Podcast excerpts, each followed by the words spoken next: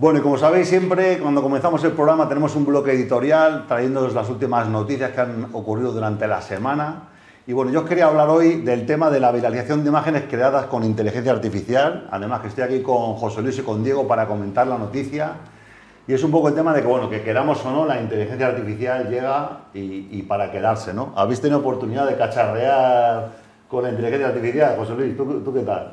Yo bueno, cuando salió ChatGPT cacharreé mucho, ¿no? Y hice las, bromas, ¿no? A la audiencia, por ejemplo, que tenemos en Super Pioneros y en WC10, haciendo que hablara el, chat, eh, o sea, la inteligencia artificial en lugar de yo las preguntas hacerlas me he parado un poco en trastear, pero noto una obligación ya el ponerme a revisar todas esas herramientas que hay para, porque es una pasada todo lo que hacen, ¿no? Entonces, ando, Por, ando, Por, un lado viendo eso y también viendo, no todas las tendencias que hay ahora de, de, que dicen que igual va demasiado rápido, ¿no? Todos estos avances. También comentaremos, comentaremos eso. ¿Y tú, Diego, has podido cacharrear con algo de inteligencia artificial? Pues sí, personalmente, mis proyectos y además también en la universidad. Dando clases, por ejemplo, en la clase de SEO, les he pedido que generen contenido con el chat GPT directamente, que ya no empiecen a generar contenido ellos mismos.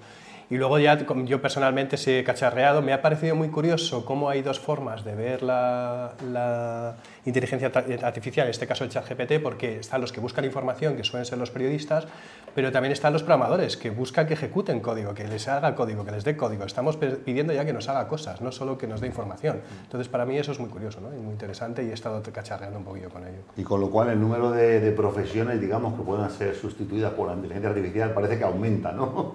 parece que la, que la, amenaza ahora va en serio, ¿no? Yo no sé por qué esta semana me ha hecho el chip así de decir, pues esto es más, nos tenemos que replantear todo lo que hacemos, ¿eh? un poco, porque por un lado hace más cosas de las que pensamos y también está cogiendo una vida propia que no sabemos cómo evolucionará. Ya son más de 1.300 los especialistas que junto a Elon Musk se han sumado a una propuesta para detener el desarrollo de la inteligencia artificial durante al menos seis meses. ¿no? Diego, tú que conoces el tema de los, eh, quiénes son los luditas, ¿no? los que quieren parar la innovación, ¿a ti qué te parece esto de, de que se quiera parar seis meses la inteligencia artificial porque no hay quien la controle? Lo que pasa es que, cuando viene algo nuevo, eh, todas las leyes van un poco arrastrando todo, ¿no? Entonces eso es lo que creo que les preocupa, ¿no? Todo lo que va a pasar. Hay dos documentales que he visto esta semana, que es En los próximos 10.000 días, de Carlos Frangonillo, y El fin de la realidad no será, así será los próximos 10 años, de Control Z, y creo que predecir es siempre difícil, ¿no? Pero están hablando, no están hablando del caos, del fin de la humanidad, sino están hablando de cosas que ya están pasando, como suplantar la voz de alguien, o incluso qué pasaría si en un juicio una foto no, no vale porque lo está, hecho, está hecho con una inteligencia artificial y es un fake. Son realidades que están pasando. Y, esto si ya, en, estos documentales hablan, si en un año empieza un gobierno y hablan de algo que está haciendo el gobierno, o que si Elon Musk hace una noticia y todo esto se ha hecho a través de un vídeo fake, pues eso puede provocar que pánico, pánico en bolsas, pánico en muchas cosas que nos pueden pasar. Y entonces tenemos que pensar, pararnos, pensar y ver cómo legislar esto o ver cómo puede funcionar. Yo no creo que la inteligencia nos vaya en un futuro cercano a, comer, a, ser, a sustituir a nosotros, pero sí que podemos utilizar esa inteligencia artificial de alguna manera que no sea eh, lícita. Eso es lo que yo creo que puede pasar. Una de las plataformas más, conocidas es esta que se llama Midjourney, ¿no? ¿Qué es esto de Midjourney? Bueno, pues es un laboratorio independiente de inteligencia artificial que ha desarrollado una herramienta que también tiene el mismo nombre para poder utilizar eh, eh, estos códigos para, digamos, generar imágenes eh, nuevas, ¿no? A partir de la nada, con simplemente un texto que puedas escribir o incluso dándoles algunas, algunas imágenes propias, alguna fotografía tuya para que se inspire, ¿no? Yo voy a sacar en pantalla aquí, que he tomado algunos pantallazos esta mañana en, internet, de cómo funciona la herramienta Midjourney. Es una herramienta que, bueno, para utilizarla te tienes que dar de alta en, un servidor de Discord, un servidor de estos que utilizan los gamers para hacer chat, y te sale una interfaz como este que veis en pantalla, ¿no? Donde tú directamente puedes poner en pantalla eh, cuál es el tipo de imagen que quieres crear. Por ejemplo, aquí le dice, oye, créame aquí un dios Dioniso griego con, con, la cabeza llena de uvas, ¿no? Entonces, la inteligencia artificial a los pocos segundos te, saca estas cuatro propuestas y luego te pone ocho botones debajo, algunos para mejorar, digamos, la resolución de la imagen que tú quieras, o incluso otros para que te vuelva a generar eh, y te dé otra, otra propuesta, ¿no? O sea que la, la, herramienta, como veis, bueno, pues, pues da resultados que así a primera vista dice, bueno, pues no parecen tan sorprendentes, ¿no? Ahora voy a poner yo, por ejemplo, aquí algunos ejemplos que estuve en mi primer día de cacharreo con Mid Journey, que le, que le pedí, oye, píntame un gato de raza ruso azul montado en una bicicleta, ¿no? Y bueno, ya ves aquí que la verdad la calidad que da es, digamos, pues bastante impresionante, ¿no?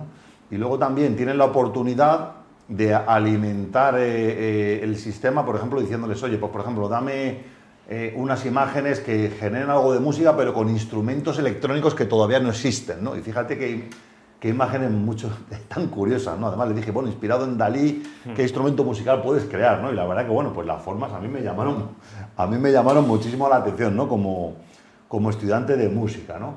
Entonces, bueno, aquí veis el grandísimo potencial y sobre todo la hiperresolución en la que, en la que estos sistemas pues, crean estas nuevas imágenes. Ahora bien, ¿qué pasa? Pues detrás de estas solicitudes que hacemos al sistema Midjourney, o uno que ha salido ahora también que se llama Leonardo, que es como la, como la competencia, pues que también podemos pensar un poco de, manera maligna, ¿no? Y empezar a decir, bueno, pues ahora vamos a empezar a jugar un poco con esto, ¿no?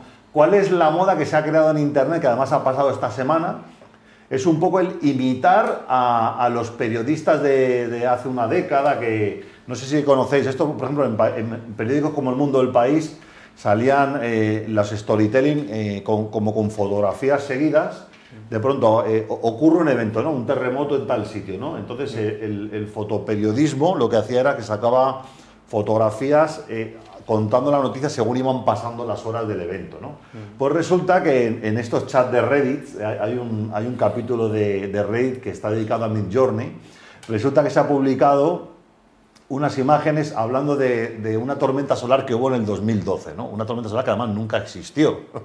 Pero voy a poneros el vídeo porque el, tipo eh, eh, va poniendo estas imágenes que son todas absolutamente creadas con, la herramienta Midjourney y según van pasando las slides, abajo va poniendo el periodista como hora tras hora qué va pasando, ¿no? Se desata una, tormenta solar, la NASA confirma el evento, sale Obama diciendo que la nación va a tener un problema de, de seguridad con falta de suministro eléctrico, la gente satura los aeropuertos horas después, Resulta que el Centro de Control Internacional eh, de Energía Eléctrica empieza a mandar alarmas, eh, las ciudades empiezan a quedar sin luz, entonces se crea como un storytelling, ¿no? Dice, bueno, el efecto de la tormenta solar está creando auroras boreales en diferentes ciudades del mundo, ¿no? Y todas estas imágenes que veis en, este, en esta especie de storytelling, ¿no?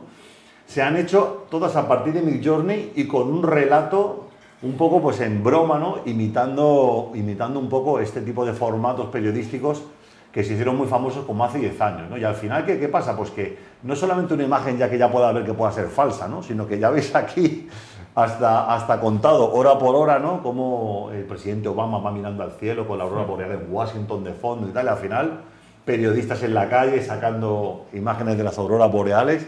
Todo esto es una super fake news montada a partir de, a partir de, de esta herramienta. ¿no? Entonces, claro, eh, contaros que como detalle, en Midjourney a este usuario le, banearon, le cancelaron la cuenta, cuando realmente, bueno, lo que hizo fue una prueba, ¿no? Realmente de por una fila de coches aquí, y él, según iba describiendo el storytelling de la noticia, ¿no? Iba contando, bueno, pues ahora píntame técnicos reparando eh, instalaciones eléctricas grandes, esto es un granjero, que pidió también una imagen, esto es un granjero que se encontró parte de un satélite dañado por falta de energía en Australia, eh, Obama hablando con un montón de ingenieros eléctricos en el fondo, ¿no? Entonces, claro, tú ves una imagen y dices, bueno, pues esto es mentira, pero ya ves un relato tan elaborado, ¿no? Y te quedas como sorprendido, ¿no? Eh, ¿Qué os parece un poco eh, esta evolución ¿no? de las fake news? ¿no? Yo creo que, puede pasar que, igual que en la pandemia, la gente, bueno, yo creo que al principio de Internet decía, eso seguro que lo has visto por Internet, ¿no? Y no, no le hacía caso a nadie. En la pandemia se creía todo el mundo todo.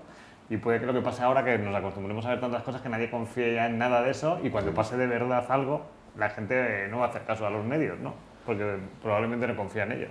Pues yo creo que sí. Incluso esto eh, te pone una situación que eh, a lo mejor ya no te pueden ni creer cosas que te han contado que son ciertas, ¿no? Los libros de historia y tal. Porque, ¿Qué opina Diego un poco de pues qué, imagen te lleva de esta evolución? Primero me recuerda un poco la radio que era en un momento la guerra de los mundos. Me recuerda lo mismo, ¿no? que como eh, con fakes, eh, una historia falsa se relata en la radio y la gente se pone en pánico, ¿no? y eso puede pasar y es algo real. Y segundo, eh, se destruyen, eh, hemos hablado de destruir puestos de trabajo, yo creo que se van a crear nuevos puestos de trabajo, como ha pasado con Internet, y hemos vivido los 25 años de Internet, que por lo menos mis 25 años, y veo de alguien que tiene que ser una asociación o alguien que certifique las noticias y que sea siempre todo de verdad, de lo que se está detrás. Y eso tiene que salir y tendrá que aparecer, porque si no, eh, además, ¿qué pasa cuando sabemos las propagandas? ¿no? Las propagandas que siempre han existido y ahora mismo están existiendo en una guerra que tenemos enfrente, que es la de Ucrania, por las dos partes. Entonces, eso cuando lo usen los gobiernos, mm, ¿qué va a pasar? O sea, no, ya no solo eh, un loco que le banean. ¿Qué pasa cuando un gobierno que tiene mucha fuerza detrás y mucha propaganda pueda utilizar eso para decirnos que la guerra en Rusia está yendo mal por los rusos en nuestro lado o los rusos que en el otro lado está yendo mal por el otro lado? Pues eso me, preocupa. Pero yo creo que tendrá que eh, haber organismos internacionales que certifiquen que eso sea verdad.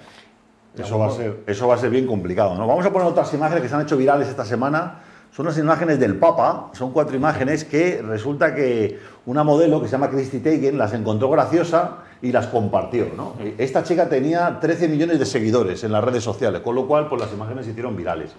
Y básicamente es también un prom mid journey que le pidió, oye, eh, píntame al Papa con un super abrigo, con un pluma de estos tipo Pedro y la verdad que las imágenes son curiosísimas, ¿no? pero bueno, la calidad del renderizado es espectacular. ¿no?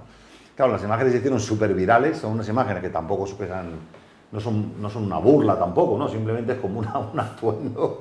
Pero fíjate el detalle de la cruz y tal, ¿no? Y, el peligro de que eh, esta modelo contaba que, bueno, oye, realmente eh, yo vi la imagen graciosa, me, pareció real, las compartí en mi, en mi feed y claro, con 13 millones de seguidores, ahí es cuando se desata, la, se desata el problema, ¿no?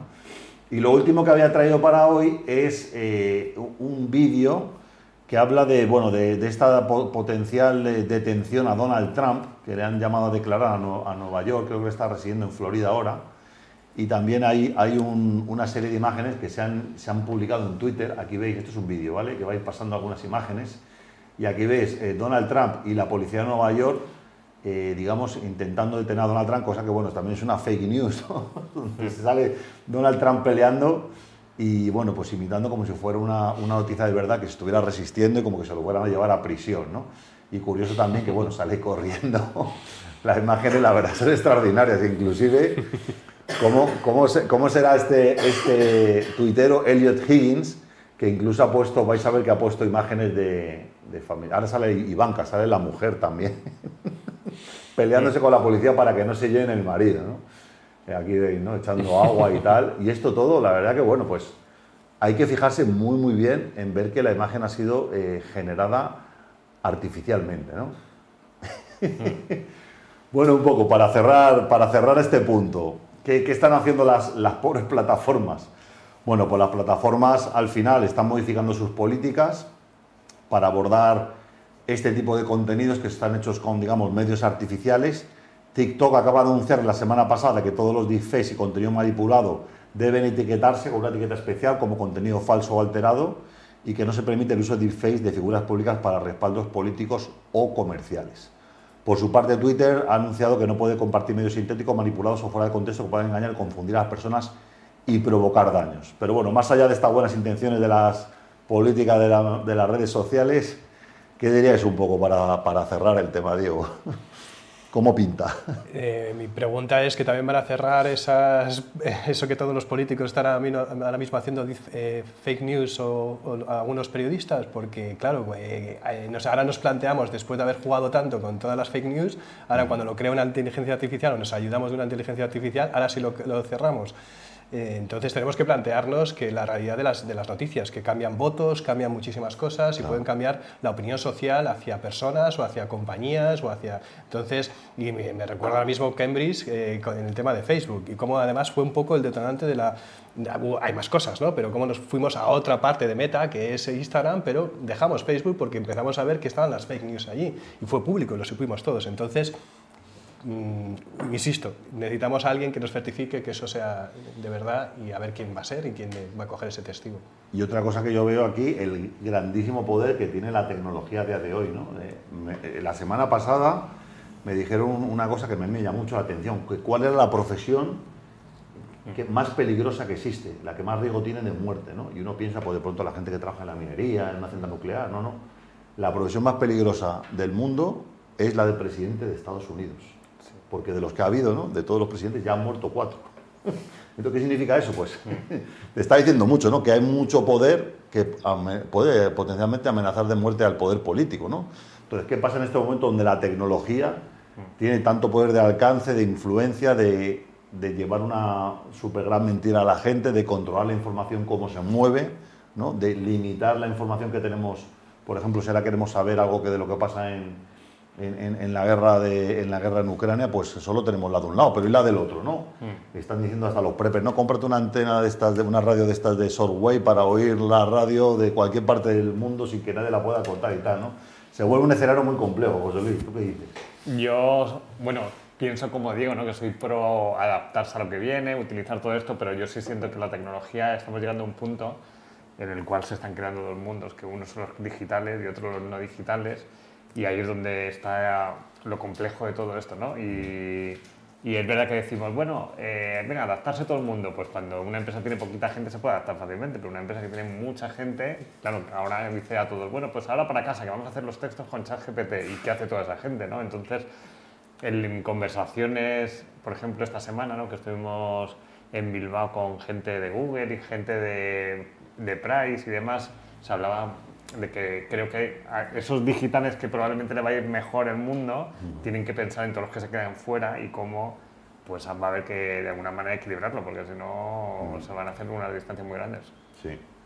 Muy bien. Bueno, pues nada, eso es lo que queremos contaros un poquito de inteligencia artificial en la parte editorial. Vamos a hacer una pequeña pausa y vamos con la primera entrevista.